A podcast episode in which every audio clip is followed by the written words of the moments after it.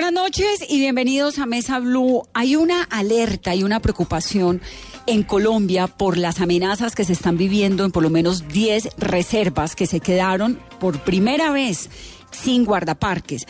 Hay una situación de incendios que hemos estado viendo y lo que el gobierno dice es que son retaliaciones contra el Estado por parte de grupos armados ilegales para amedrentar al Estado por un lado y también como, digamos, una manera de retaliación como consecuencia por la serie de decisiones de orden público que se han venido tomando para tener control sobre estas zonas de nuestro país. Pero lo cierto, pues es que además de ser muy triste, es muy preocupante porque ese humo del incendio está llegando a las ciudades de Colombia, porque además hay unos ecosistemas que se están afectando, porque además uno de los patrimonios de Colombia pues es el medio ambiente, esas reservas, esos parques naturales tan preciosos, esa cantidad de paisajes que por cuenta de la conclusión del proceso de paz los colombianos y los extranjeros pudimos conocer.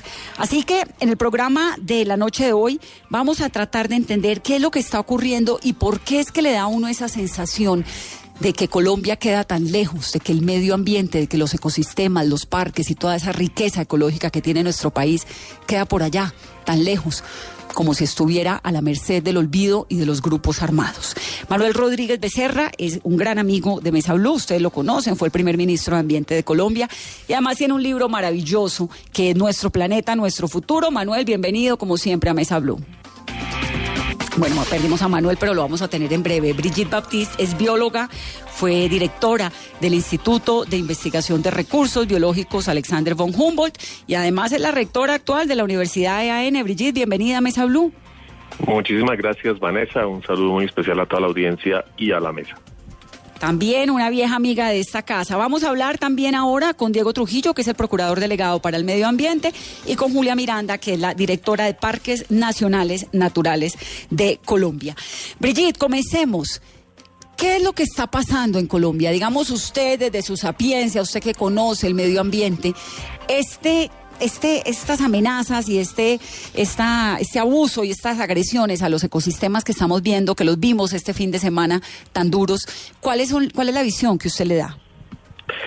Bueno, Vanessa, yo creo que estamos entrando en una nueva fase de las, digamos, de las relaciones entre sociedad y naturaleza y una fase muy peligrosa porque estamos convirtiendo las áreas protegidas, las reservas forestales, eh, los parques nacionales en objetivo militar.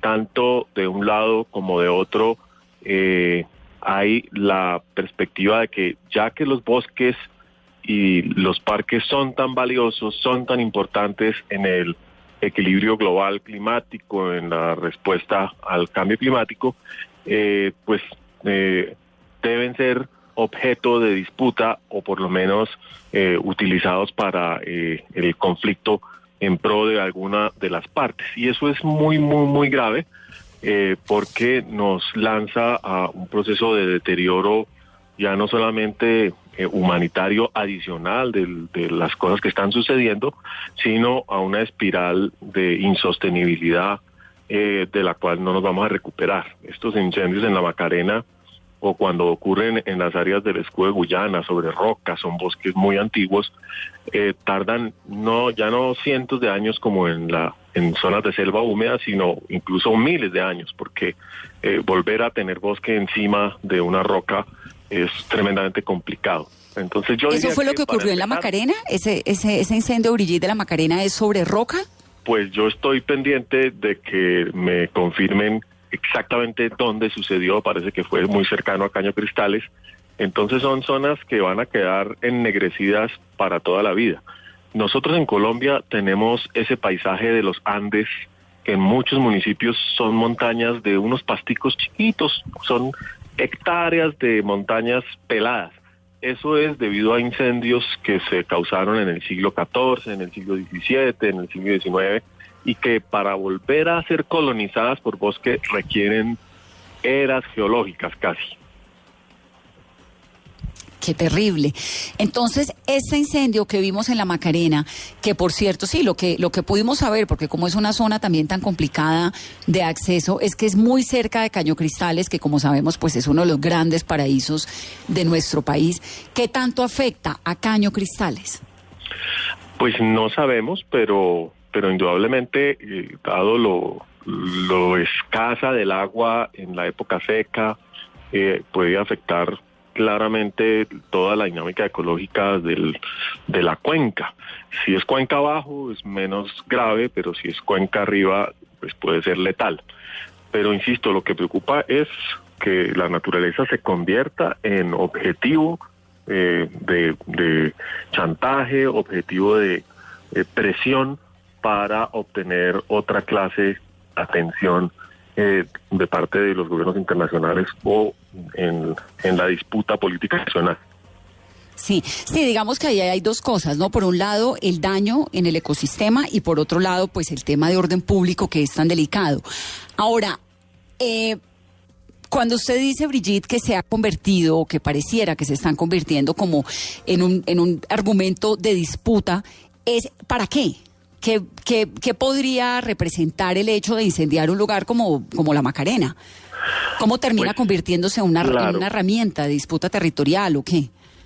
Lo, lo que ha mencionado, disputa territorial, las hay distintos actores que quieren controlar el territorio y algunos que lo quieren controlar con el objetivo de ampliar la frontera de los cultivos de uso ilícito, aun cuando no solo en la Macarena es el caso más importante, la Macarena es el municipio con mayor deforestación y mayor cantidad de cabezas de ganado eh, en Colombia, en la Colombia reciente, es decir, es claramente un municipio deforestado para ser invadido por ganaderías eh, eh, incluso ilegales. Pero también tenemos presión de parte eh, de los acaparadores de tierras y mucha gente pensando en, eh, la, disputa entre la extrema izquierda y la extrema derecha por un país que está por construirse y donde hay unas comunidades que eh, venían de una, digamos, de un modelo de gobernanza en la cual trabajaban muy de cerca con las FARC por cerca de 50 años. Entonces, es claro que ahí hay un movimiento que tiene unas raíces muy profundas eh, de disputa por la tierra y que eh, pues eh, está tomando una forma ya realmente lamentable. Ahora, Manuel, cuando hicimos el lanzamiento en Mesa Blue, que comentamos el lanzamiento de su libro Nuestro Planeta, Nuestro Futuro, entramos en el capítulo de Colombia y yo recuerdo que usted nos dijo aquí en el programa que Colombia, en el cuidado del medio ambiente y de, de los ecosistemas, estaba menos mal de lo que uno creía, ¿verdad? Manuel, ¿me escuchas? Manuel. Manuel, Manuel, Manuel. Lo perdí. Le, preguntaba eso, Brigida Manuel, porque yo recuerdo que Manuel nos dijo que Colombia, digamos, en, en, el cuidado de algunos ecosistemas frágiles estaba mucho mejor de lo que uno creía. Entonces mi pregunta iba más enfocada hacia si las FARC, en la época en que fueron guerrilla, atentaron contra los parques naturales, como estamos viendo hoy en día que supuestamente las disidencias lo están haciendo o no. Digamos, ¿cuál fue como la política de protección de los parques y de la relación de la guerrilla con los parques naturales colombianos en la época del conflicto cuando eran guerrilla? Sí, eh, bueno, seguramente la, directora de parques, la doctora Julia Miranda, tiene una eh, perspectiva mucho más completa que la mía pero ha sido, digamos, una relación eh, ambigua. Desde los años 60, cuando incluso se constituyó la Macarena como uno de los principales parques de Colombia, eh, no había movimiento de colonización sobre la sierra, sobre la serranía, sino siempre sobre eh, las tierras aledañas que eran las que tenían fertilidad, las que tenían potencial de, de uso pero eh, las FARC sí impusieron unas limitaciones muy importantes al modelo de aprovechamiento del territorio, porque se trataba de un proyecto de colonización campesina. Entonces nunca aspiraron a construir latifundio ni modelos productivos eh, concentrados en unos pocos propietarios. Y eso generó un modelo, digamos, de gobernanza eh, que tenía unos beneficios colaterales a un precio muy alto, porque obviamente quien violaba las normas, pues eh, tenía un castigo tremendamente drástico. Em, luego, dependiendo de los, incluso de quién era la autoridad ambiental en los parques, había acuerdos de cooperación y de manejo, digamos, de hagámonos pasito, trabajemos con las comunidades, eh, o eh, de, de, conflicto abierto eh, cuando había problemas de, de, aprovechamiento de alguna especie, de violación de una veda o alguna circunstancia delicada. Eso se fue agravando con el proyecto de colonización, sobre todo el Parque Tinigua, que realmente hoy en día ya se ha comido más de la mitad de esa área protegida. Y hay conflictos muy complicados de discernir porque la ocupación de esas áreas eh, se remonta a varias décadas atrás y siempre está la pregunta de qué fue primero. ¿Fue primero el parque? ¿Fue primero la gente? ¿O la gente, aun cuando haya llegado después, hasta donde en aras de su subsistencia tiene eh, derechos y ya hay una tercera generación que está viviendo en estas zonas. ¿Cómo resolvemos esos conflictos que son propios de todo el país, de, conflictos de tierras y de propiedad, en un área que es de alta sensibilidad ecológica? Sí. Diego Trujillo es el procurador delegado para el medio ambiente. Diego, bienvenido a Mesa Blue. Vanessa, muchas gracias. Un saludo muy especial a a usted y a todo el panel que la acompaña, a Brigida, a Manuel y a todos sus oyentes. Y gracias además a nuestros invitados por conectarse desde donde estén, porque con este colapso que hay en Bogotá en el día de hoy, la verdad que desplazarse pues termina siendo imposible. Yo estoy pensando, es decir, a mí me sorprende un montón que durante los años en los que fue la guerra colombiana, el conflicto colombiano, los parques naturales, mal que bien, pues ahí iban no podían entrar muchas personas, pero no estábamos viendo estos incendios que estamos viendo ahora y como esta eh, degradación tan impresionante y esa guerra eh, como de por el chantaje de disputa territorial, como, como decía Brigitte, que estamos viendo ahora. No sé si estoy equivocada, Diego y Brigitte, y para allá, digamos, iba como mi pregunta, ¿por qué si las FARC, cuando eran guerrilla, no sacaron a los guardabosques de los parques, digamos empezando por ahí, ni vimos esos incendios tan monumentales, ¿por qué lo habrían de hacer ahora las disidencias? Diego, ¿cuál es la teoría suya? Yo, yo creo, yo creo que hay, hay, hay mucha claridad en en el sentido de que ahora en el posacuerdo lo que se está manejando ahora es una toma del territorio como botín de guerra ya la, los fenómenos de violencia que vivieron son completamente distintos ahora. Antes había una confrontación de una guerrilla abierta, eh, con una lucha que se daba era entre ejército y las FARC, y las FARC tenían esos parques como un refugio que por su tupida vegetación servía de refugio para sus operativos militares. Hoy en día la ocupación del territorio se da es luego de que las guerrillas entregan sus armas, eh, dice que se acoge a un proceso de paz y el mismo ejército puede haber cometido errores estratégicos al retirar parte de esa fuerza de los terrenos que dejaba la guerrilla, pues ahora pudo haber sido una toma de posesión de una ilegalidad que incluye la disidencia, cuya financiación y por estar débil porque pues quedó dividida, porque parte mayoritaria se entrega a un proceso de paz y se dedica a construir lo que ellos consideraron a bien, encuentra ahora una disidencia rodeada de puros factores de economía ilegal en una toma territorial que puede darse de una manera violenta, no solamente en la lucha por ese territorio, sino en la poca protección que puedan tener unos ecosistemas que no tienen presencia del Estado y que ahora se vuelve es un negocio, una toma territorial en donde hay tanto factor económico interesado en la toma de sus territorios. Entonces es muy importante que la gente sepa de que el territorio hoy en día despejado por un proceso de posacuerdo está es en conflicto por tantos intereses que lo quieran tomar.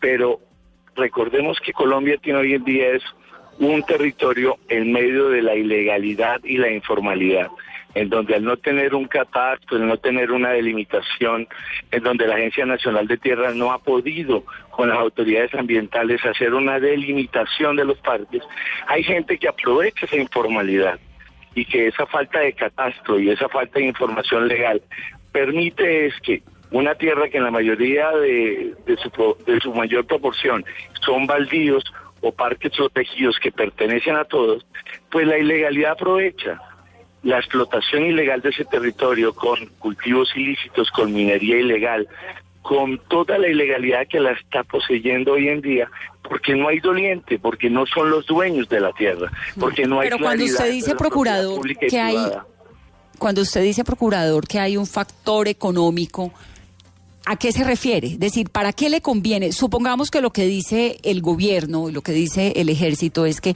esas tierras las quiere Gentil Duarte y que las está manejando. ¿Por qué le habría de convenir que estén quemadas?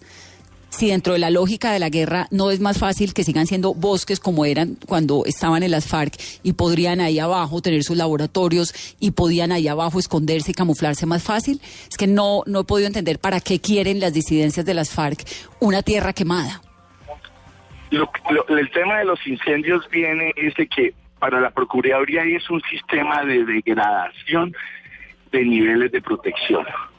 Ustedes saben que mientras haya unos niveles de protección altos, como declaratoria de parque, como reserva, esa declaratoria no permite ningún tipo de licenciamiento ni ningún tipo de uso distinto al de la protección y el de la reserva.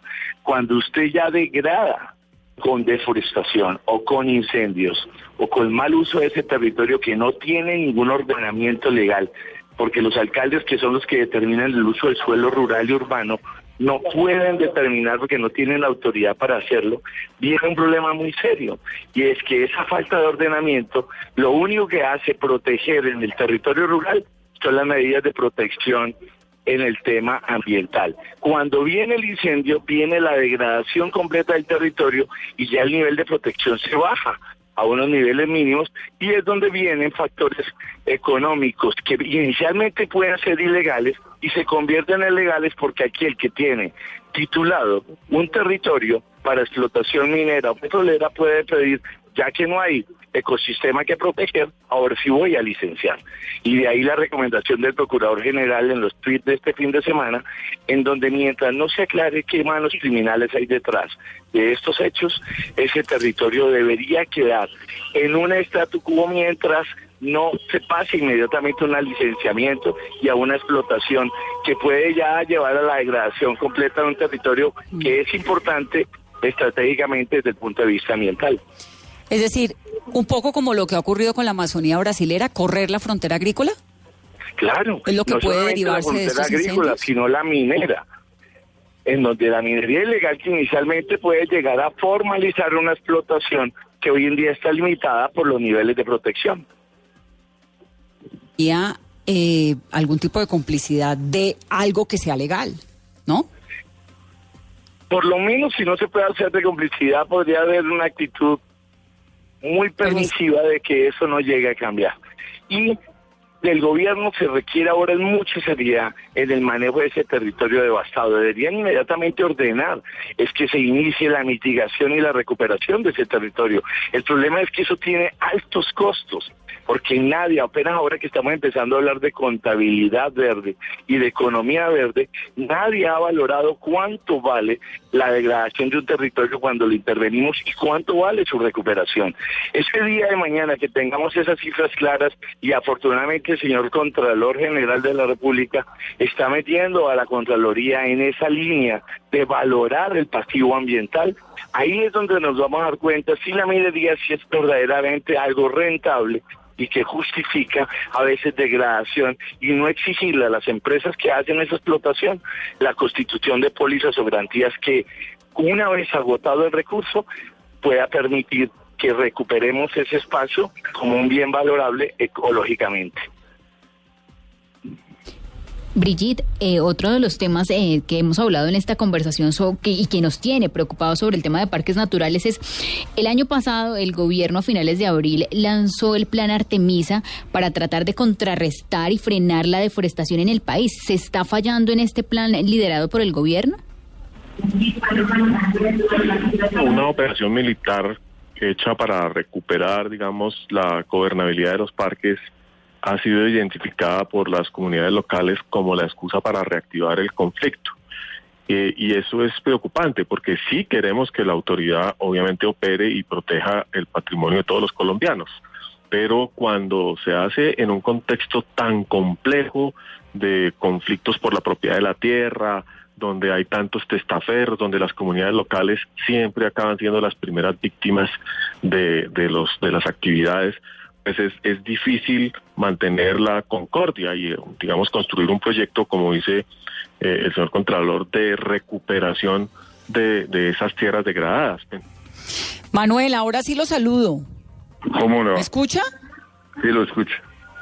Es que me encanta saludarlo, que no lo había, no había podido, no había podido saludarlo. Bien, Manuel, estaba, estábamos comentando hace un momento a propósito de esta situación, que cuando usted eh, hicimos el, cuando usted nos contó pues del libro Nuestro Planeta, Nuestro Futuro aquí en Mesa Blue, me acuerdo que nos di, yo le pregunté que si Colombia estaba tan devastada o había descuidado tanto sus ecosistemas y sus parques naturales como uno creía, y me acuerdo que usted me dijo que no, que, que sorprendentemente no, lo cual pues fue una noticia maravillosa.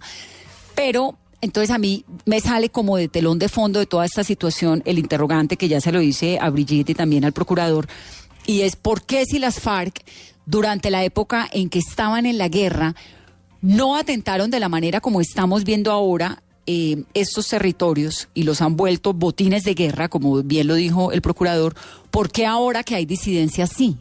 ¿Cuál es como la versión que, usted le, da? la visión de que cuando las FARC no pasaba nada no es correcta. La FARC hizo una destrucción de todo el área de la Macanera enorme. El, eh, el balance negativo de la FARC en Tinigua, en Picachos y en la Macarena eh, es, es uno de los pasivos ambientales más dolorosos que han ocurrido en el país. Es más, las FARC atravesaron la Macarena con una carretera que construyeron con una maquinaria que le robaron al, a, obras públicas. Entonces la idea de que cuando las FARC estaban en los parques los cuidaban y que ahora vino el desastre no es cierto. Las FARC hicieron un enorme daño al, en la serranía de la Macarena. Eh, el señor Tirofijo eh, daba autorización a campesinos para que entraran como colonos a Picacho, etcétera, etcétera. Eh, entonces, eh, eso es un mito. Yo creo que es un mito que hay que acabar con él. El daño el daño que hicieron, Manuel, y para que aclaremos entonces El daño que hicieron es inimaginable, enorme. No, pues, ¿cómo? Sembrados de coca, deforestación en Tinigua. La mayor deforestación en la historia en Tinigua se hizo con la, lo hizo las FARC. La mayor deforestación en la Macarena, hasta históricamente, la hizo las FARC. La construcción de una carretera que atraviesa la, la Macarena hizo un enorme daño a la serranía, ¿no? Eh, en Colombia nos falta hacer un balance del desastre que hizo la FARC en la serranía de la Macarena, que hasta los años 70, digamos, era una serranía bastante y un área, bueno, la Macarena, la área de la Macarena es una área muy extensa, son 36 mil kilómetros cuadrados. Estamos hablando de los tres parques y las zonas aledañas. Eh, 36 mil kilómetros cuadrados, una vez y media con Dinamarca, más o menos. Pero la, el corazón del, de la de, la conservación son esos tres parques y, parque, y parte del parque Sumapaz. Y los daños que hizo la FARC es enorme, ese balance no se ha hecho. Entonces, ahora han querido mostrar el discurso de que las FARC cuidaban la Macarena y que, y que ahora no la cuidan porque se fueron las FARC. Falso. Eh, hubo periodos en que no permitían la deforestación y hacían vedas. Hubo periodos en que pasaban esas vedas y entonces volvía la deforestación todo dependía mucho del precio de la coca internacional. Eh, en fin, había una cantidad de factores, pero repito, el, desastre que hizo la FARC en la, en serranía, en los tres parques, fue una, uno de los daños ambientales más grandes que se han hecho en Colombia. Los parques nacionales en balance en Colombia están bastante bien protegidos. Cuando uno mira los datos del IDEAB, el dice que solo el 5% de todo el área de parques nacionales tiene una transformación importante, digamos que hoy en día sea el 6%. Entonces eso habla bien de un proyecto muy exitoso. Lo que pasa es que hay unos parques, como son estos de los cuales estamos hablando, que han sido muy afectados desde tiempo atrás. Y ese es el caso de... ¿Y entonces quién, quién logró cuidar esos parques durante tanto tiempo? No, yo creo, eh, los parques en Colombia, y eso es bueno aclararlo, la protección jurídica a los, a los parques, a mí, cuando yo entré a trabajar en Interena me dijeron, los parques son de papel, eso no existe. Y la primera vez que yo llegué al parque de Tuparro, me acuerdo que iba en una avioneta, supe cuáles eran el borde del Parque Tuparro por su nivel de conservación, un parque de 500 mil hectáreas. ¿Por qué? ¿Por qué? Porque un, un, llanero, en este caso, no entraba al Parque Tuparro porque sabía que esas son tierras que nadie se las va a titular nunca. La simple protección legal, sin duda, ha sido muy importante y, ha sido distinto. Y, eso de que los parques de papel, pues no, no es tan cierto. Me acuerdo muy bien también otro parque extraordinario que es el Parque Utría. Y usted va al Parque Utría y la gente de la región sabe muy bien dónde comienza el parque y dónde acaba el parque. Y donde acaba el parque viene todo, todo ese tema del valle, etcétera, etcétera, donde hay una destrucción ambiental extraordinaria. Entonces es un caso, son casos muy diferentes, pero en general el proyecto de parques nacionales en Colombia ha sido tremendamente exitoso en balance. Hoy, obviamente, con el posconflicto hay una amenaza muy grande porque hay unos grupos armados y hay unos eh, empresarios criminales que actúan con esos grupos armados. Es una mezcla muy compleja y hay políticos también del Guaviare metidos en la cuestión que tienen interés claramente de forestar no solamente los parques, pero sobre todo las áreas, eh, por ejemplo, todo el corredor que existe entre el Parque Chiviriquete y la región de la Macarena, pues ahí están actuando muy fuertemente. Esa es una reserva forestal nacional, ahí se supone, ¿no? Y, claramente lo que están buscando es degradar esa reserva eh, con la esperanza o con la expectativa de que el día de mañana se la titule. Entonces, sí hay una amenaza muy grande hoy en día, no solamente de los parques nacionales, sino en general de diferentes territorios de la Amazonía, en donde claramente pues la fiscalía tiene que hacer una investigación a fondo porque hay dos fenómenos ahí muy distintos. Uno, los de los los de los campesinos que tienen derechos en algunos de los parques porque en esos parques porque eh, se que se que se alinderaron esos parques cuando ellos ya vivían ahí. Hay unos derechos claros, hay que mirar qué se hace con esos grupos. Otros grupos entraron posteriormente pero según las estadísticas que se tienen recientemente en los dos últimos años, después de que acaba el conflicto, esto ah, se, ha, estimulado de alguna manera la entrada de más campesinos a los parques. Eso hay que mirarlo. Pero las grandes deforestaciones que, que se han monitoreado por parte de diferentes grupos, etcétera, etcétera, indica que cuando usted deforesta mil hectáreas en forma continua, como hay fotos o 500 hectáreas en forma continua, ese es un empresario que está buscando convertir parte de la selva en una gran hacienda. Y eso, entre otras cosas, ni siquiera es para la ganadería, sino para la especulación, etcétera, etcétera. Entonces, digamos, son... ¿Para la qué? Para la especulación, la especulación de tierras, claramente. Del valor de la tierra. Eh, Manuel, antes de que antes de que, quiera ahondar más en el tema este de la conexión entre empresarios, políticos, de forestar, la degradación de la reserva, que por ahí fue por donde comenzamos, pero no quiero dejar el punto de las FARC tan al aire, porque ¿Por qué cuando se firma el proceso de paz, Colombia comienza a conocer un montón de territorios que antes no se conocían? ¿Y por qué nos encontramos, por ejemplo, con que pudimos ir a Caño, Caño Cristales, que era tan hermoso, o sigue siendo tan hermoso, y estaba también conservado? No, pues eh, claro, Caño Cristales, pues obviamente las FARC siempre fueron cuidadosas con Caño Cristales, porque la, eh, digamos, en, un grupo muy amplio de, ambientalistas, Caño Cristales ha existido siempre y lo han defendido. Entonces, digamos, es un caso muy especial, un sitio muy especial en, en, un parque que es enormemente grande. Entonces, eh, pero yo creo que yo creo que el tema no, digamos, los colombianos estuvieron muy aislados de todas esas regiones porque no podían ir por orden público. Lo grave del proceso de la paz fue que una vez se hizo el proceso de la paz, el Estado colombiano no tomó control de zonas estratégicas. ¿Por qué no lo hizo? Pues no voy a entrar en esa discusión, pero lo cierto es que también dejó de tonar que se sembraran 200 mil hectáreas de coca. Entonces, esos dos hechos, el aumento de la siembra de la coca que pasó de 60 mil hectáreas a 200 mil hectáreas y el comienzo del control de esa región por parte de, estos grupos, de esta mezcla de grupos tan complicados, pues fue algo que ha sucedido también en otros países. En el posconflicto, posconflicto, según la historia, conocemos que el posconflicto en Nicaragua, el conflicto en El Salvador, el posconflicto en El Salvador, en Angola han sido más destructivos del medio ambiente que el conflicto. ¿No? o, que, eh, o que se han desatado fuerzas depredadoras después del conflicto. La diferencia de esos países con Colombia es que los países tenían unos ejércitos y unas fuerzas policiales muy débiles. Colombia, en cambio, tiene un, un ejército y una policía muy robusta. Lo inexplicable y lo inentendible, y yo creo que la omisión gubernamental que hubo en su momento es inadmisible de cómo se dejó que la que las que las FARC y las EXFAR, etcétera, etcétera, avanzaran en el cultivo de coca en esa región y comenzara esa tierra a ser tierra de nadie y a disputársela a una serie de grupos criminales. Ahora, si las FARC cuidaron cañocristales cuando eran FARC y esa zona de cañocristales, ¿por qué ahora las disidencias encabezadas por Gentil Duarte, y esto pues es lo que ha dicho el gobierno, querría quemarlo de esa manera como lo han hecho. Es que lo del fin de semana, yo no sé, a mí me ha parecido el horror ver esa. Habría que mirar las circunstancias en las cuales eh, a veces se generan incendios cerca a sitios como este y se, y se, y se pierde el control, porque incendiar es una forma de forestar. No conozco en detalle, creo que nadie lo conoce por qué ocurrió, por qué ocurrió eso cerca de Caño Cristales, digamos, eso habría que verlo.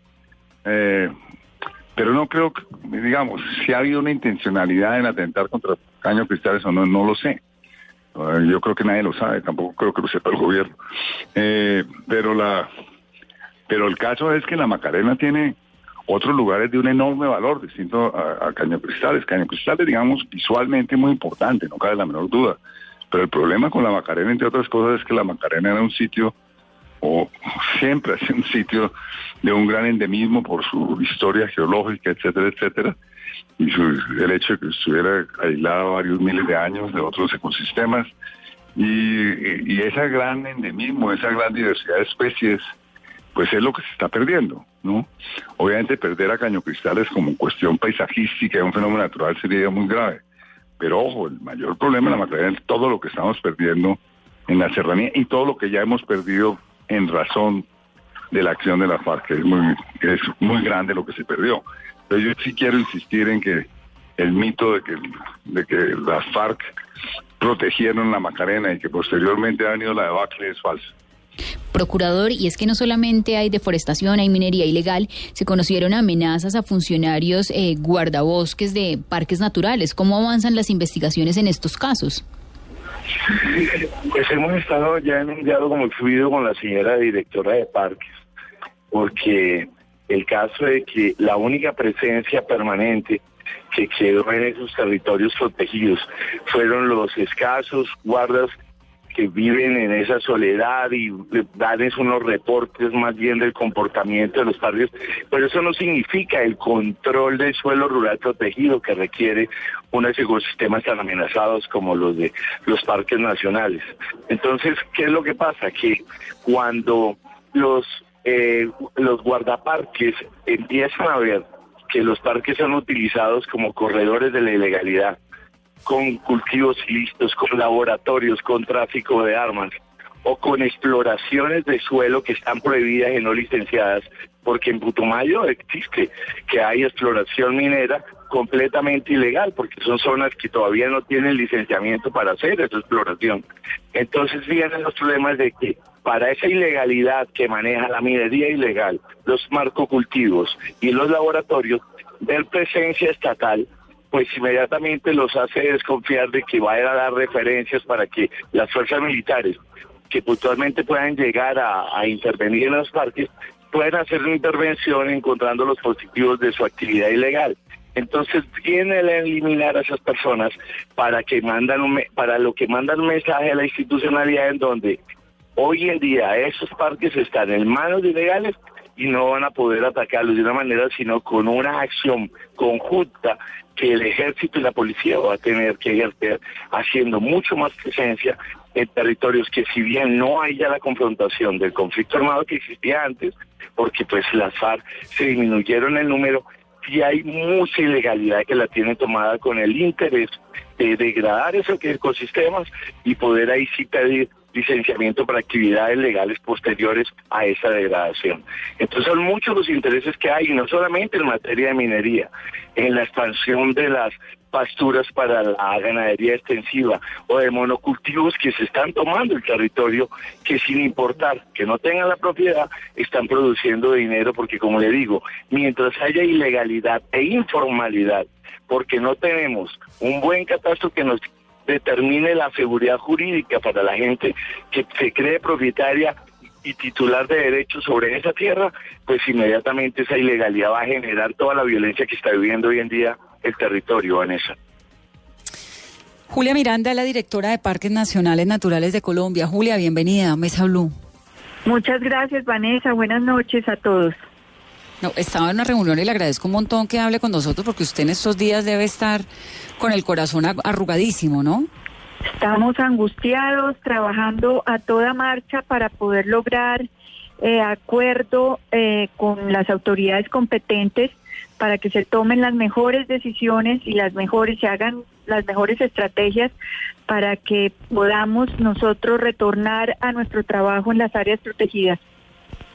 ¿Es la primera vez que le sacan sus guardabosques de los parques, Julia? Pues de, de, los parques de la Amazonía, sí. Nosotros hemos estado siempre en todos los parques de la Amazonía, desde el sur, en Amacayacu, La Paya, Cahuinarilla, Igojea Paporis, el Chiribiquete, Nucac, eh, Macarena, Tinigua y Picachos. Y pues es la primera vez que recibimos este esta amenaza eh, de los parques de la Amazonía. En otros parques sí nos hemos tenido amenazas concretas en las cuales sí hemos tenido en, en varias en varios momentos que tomar las acciones de prevención que Parques tiene, que es el diseño de un protocolo de seguridad para garantizar la vida de los funcionarios, protegerlos, en acuerdo con la fuerza pública, con las denuncias que hacemos sobre estas amenazas, se toman las medidas para retirarlos. Por ejemplo, recientemente el caso del, del jefe del Parque Sierra Nevada de Santa Marta,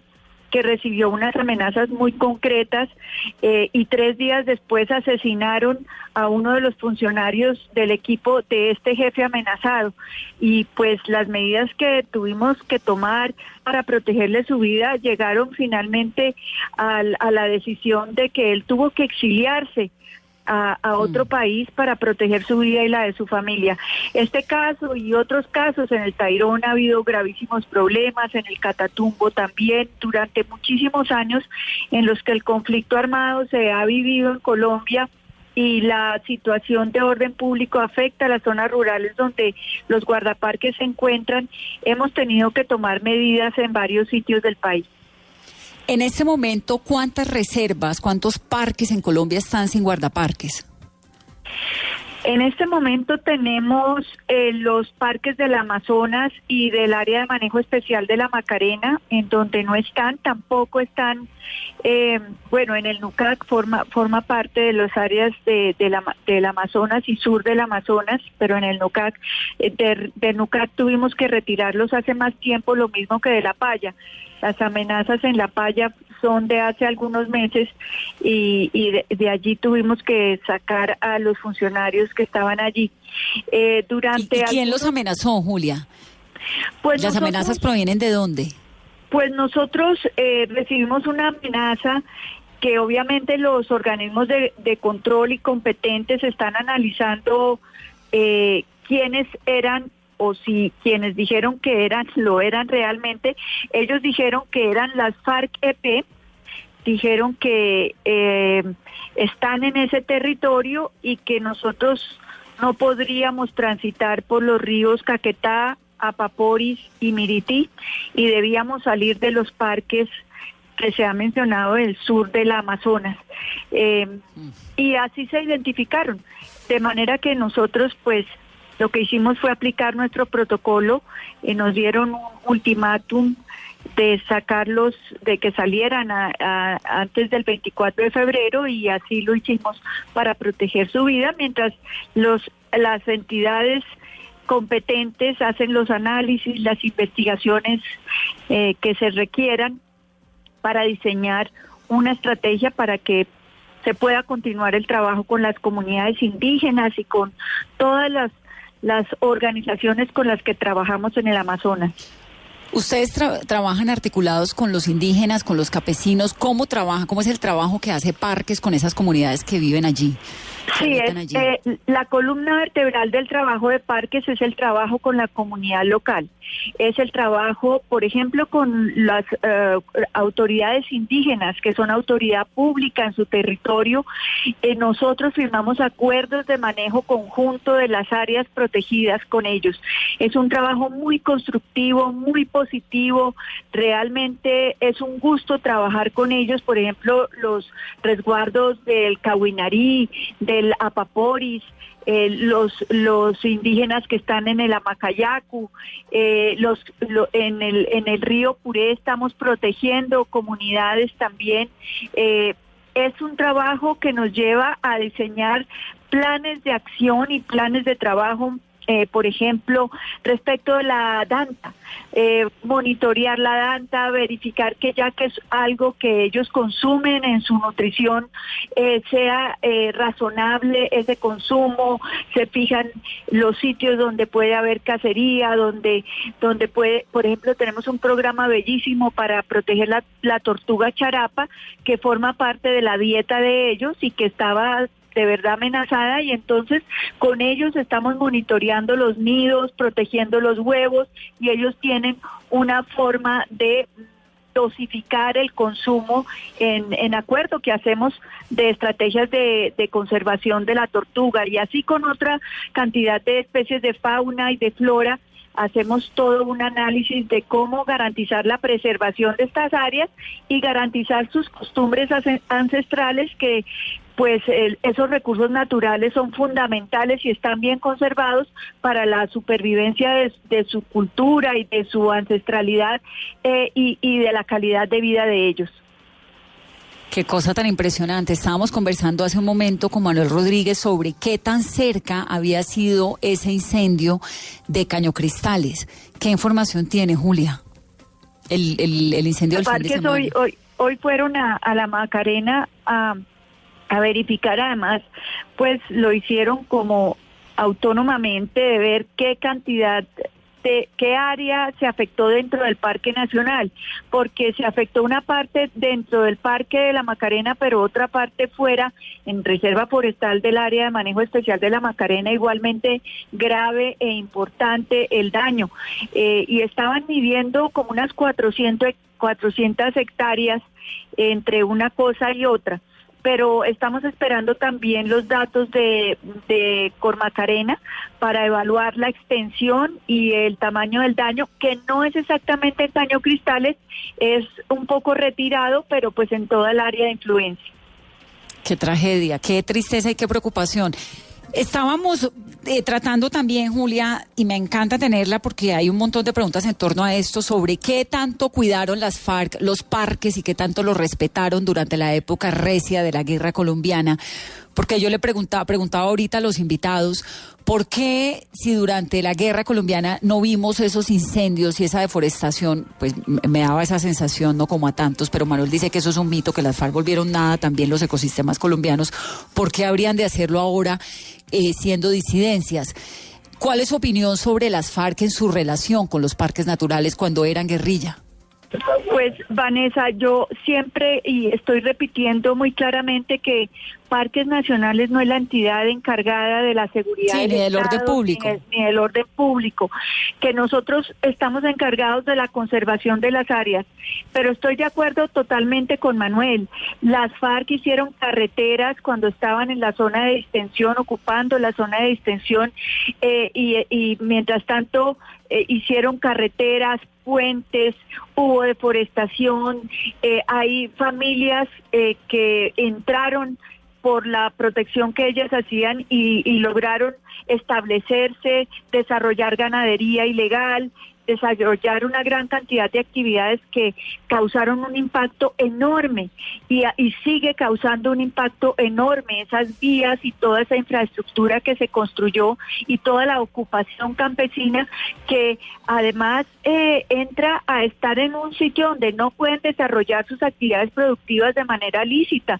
Entonces todo el, eh, el trabajo que hemos desarrollado en los últimos años es poder dialogar con las organizaciones campesinas que manifiestan estar desde hace 40 años allí y habitantes que están desde hace muchísimos años para que ellos, y dimos un plazo hasta noviembre del año 2016, quienes estuvieran hasta ese momento, estamos en un proceso de, de cambio paulatino de las actividades no permitidas por actividades permitidas que ellos han recibido con interés actividades permitidas como el ecoturismo, el aviturismo, la restauración de esos bosques, pero el daño que se causó al mismo Caño Cristales, en donde encontramos que allí lavaban con jabón, hacían eh, piquetes y había basura y quemaban porque hacían fogatas, porque hacían por, porque hacían eh, almuerzos o qué sé yo, eh, el daño y, fue grande y la recuperación que se ha logrado gracias al compromiso de la población local de Caño De los jóvenes organizados, que han desarrollado un esquema de ecoturismo muy bien manejado, pero eso no estaba así antes. Tocó hacer todo un cambio de mentalidad de la población porque lo que había allí era un uso inadecuado de esas aguas que requieren un cuidado especial. Las plantas que dan los colores son supremamente frágiles y por eso hoy día el turismo, por ejemplo, está eh, cerrado el caño en época seca en todo el primer semestre porque es la época en que las plantas se vuelven cafés y botan sus semillas, lo cual garantiza que en época de lluvias, a mediados de junio, se pueda abrir para el, eh, para el ecoturismo. Pero eso, ese manejo antes no existía eh, y eran ellos los que manejaban inadecuadamente ese, esos sitios, lavaban, eh, bueno, se bañaban con agua y jabón allá usando productos que que dañaban el ecosistema, pero está recuperado y como lo vemos ahora es una belleza. Me quedé con un dato, 400 hectáreas fueron las quemadas del fin de semana. Hasta ahora ese fue el dato que dieron nuestros funcionarios, pero como digo, falta, falta la información de Cormacarena.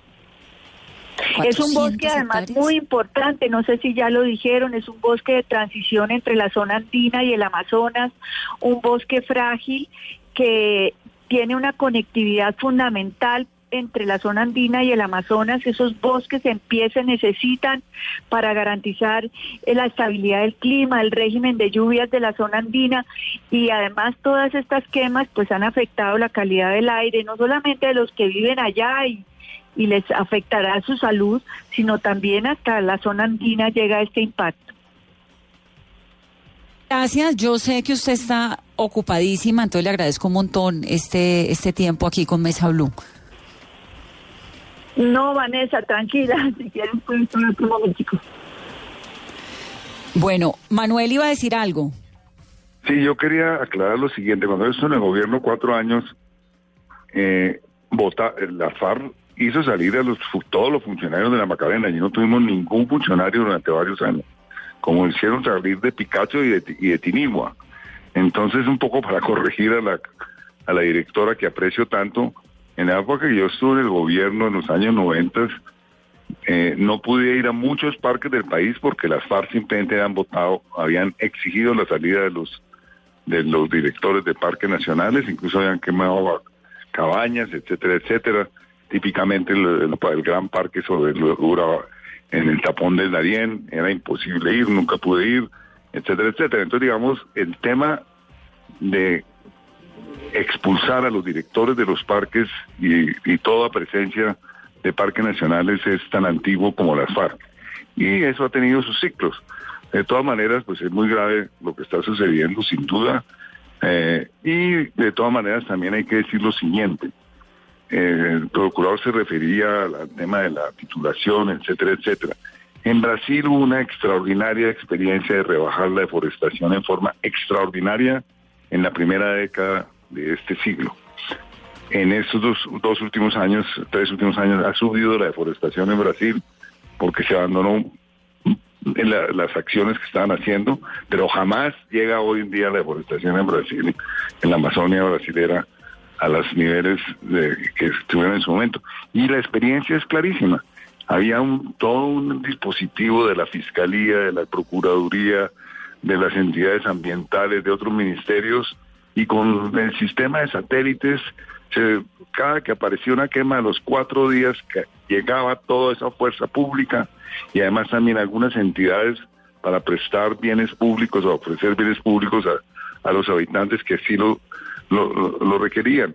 Y en el Brasil tiene exactamente el mismo problema de titulación de tierras que en Colombia. O sea que, y el conflicto allá también fue, ha sido muy duro, porque en Brasil sí ya han muerto también líderes ambientales, directores de parques, etcétera, etcétera, sin que haya guerrilla. Es que hay grupos muy interesados en Brasil, en Perú, en Colombia, en utilizar la violencia para apoderarse de unas tierras y apoderarse de unos recursos, como lo dijo bien el representante de la Procuraduría. Entonces, Esos grupos, Manuel, tienen necesariamente que estar ligados a las FARC o no necesariamente. Es decir, hay un montón de gente que me está escribiendo por redes y me dicen, hay un nuevo insumo de las FARC que es la ganadería, de las nuevas FARC, de las eh, disidencias. No, pero las FARC siempre han tenido ganadería en esos parques. ¿De cuándo acá han resuelto que eso no sea antes? Exactamente lo mismo. Lo que pasa es que en el post-conflicto están tratando de mantener el control que ellos tuvieron en unas áreas cuando no había cuando cuando había conflicto. Ellos tuvieron total control sobre Picacho, total control sobre Tinigua y total control sobre la Macarena. Y ahí, y en el proceso hicieron una enorme destrucción, que es algo en lo cual yo hago énfasis, no son 400 hectáreas, fueron varios miles de hectáreas eh, que deforestaron, quemaron, etcétera, etcétera, las FARC, unos daños extraordinariamente grandes. Ahora es, esos grupos en, en, combinado con otros grupos empresariales, criminales y con todo tipo de gente están de nuevo en el tema de abrir grandes eh, haciendas, grandes eh, derechos de tierra, lo mismo, exactamente lo mismo que sucede en Brasil, que sucede en Perú, que sucede en, en Bolivia, no es distinto. Entonces aquí tiene el componente de la guerrilla, pero ojo, el mismo fenómeno de deforestación con grupos criminales se está dando en esos países. Y lo que se requiere es una acción muy fuerte del Estado. En este caso, obviamente, tiene el componente de la FARC en Colombia, pero no es distinta la deforestación, digamos, las tasas de deforestación en Colombia, en la región amazónica, o las tasas de deforestación de Bolivia, o las tasas de deforestación de Brasil, incluso las de Bolivia y Brasil son muy, más, altas que las de Colombia. Entonces, el tema no es solamente el tema de las FARC, no hay que pensar que, eh, pero obviamente está, la FARC hace parte del proceso, como en, como Brasil. las disidencias, para ser justo. Las, sí, disidencias. Las, disidencias. Así como en Brasil y Perú hay otros grupos criminales que hacen lo mismo, aquí son las disidencias. Entonces, y eso hay que aplicar la ley en su forma más dura posible, y naturalmente respetar, y en eso también hago énfasis, los derechos de aquellos campesinos que de buena fe se localizaron en algunos parques en el pasado, tienen algunos alguna tierra, de ella viven ellos y sus familias. Entonces, obviamente el gobierno, el Parque Nacional ha tratado de hacerlo, tiene que buscar formas de que esas comunidades, algunas se puedan quedar dentro de los parques, si eso es viable desde el punto de vista ecológico, y otras reubicarlos en tierras que sean cultivables y altamente cultivables. Entre otras, muchos de los suelos de los parques son muy eh, poco ricos en tema, en tema en, términos de la agricultura. Son muy ricos en diversidad biológica y tal, pero sus suelos, en muy buena parte de los suelos amazónicos, no son los mejores suelos para el cultivo. Bueno, a nuestros invitados en la noche de hoy, a Brigitte, a Manuel, al señor procurador, a Julia, muchas gracias por estar aquí en Mesa Blue, por ayudarnos a comprender esto y por ponernos además el corazón en la mano y llevarnos a mirar a esa región de Colombia que es tan importante. No me quiero despedir, Carolina, sin que usted le haga un par de preguntas a Gloria, que logramos finalmente comunicarnos con ella. Ella es una persona que está en la zona de donde tuvieron que salir los guardaparques.